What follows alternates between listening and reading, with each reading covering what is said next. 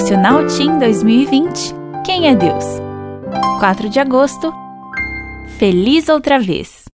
O choro pode persistir uma noite, mas de manhã irrompe a alegria. Salmo 30, verso 5. Você sabe o que é uma carpideira? É uma profissional do choro chamada especialmente para velórios. Mulheres com facilidade de chorar eram contratadas para intensificar o tom dramático dos funerais e manter o ritmo da tristeza.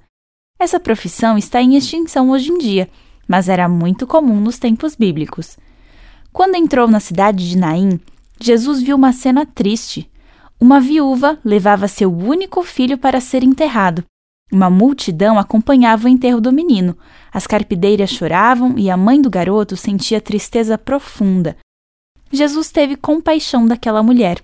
Isso fez com que ele não só ficasse olhando de longe, mas seguisse ao encontro dela.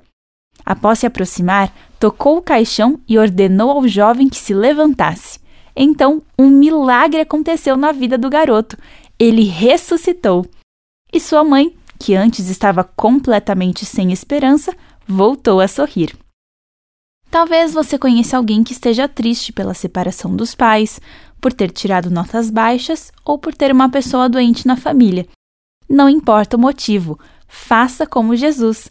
Vá ao encontro dessa pessoa. Amenize a dor com palavras e atitudes de consolo. Se você estiver sofrendo ou se sentindo morto espiritualmente, saiba que Jesus vai ao seu encontro. Ele seca suas lágrimas e faz você ficar feliz outra vez. Você conhece alguém que esteja triste agora? Ore por essa pessoa. Meu nome é Aline Littke e eu trabalho na CPB.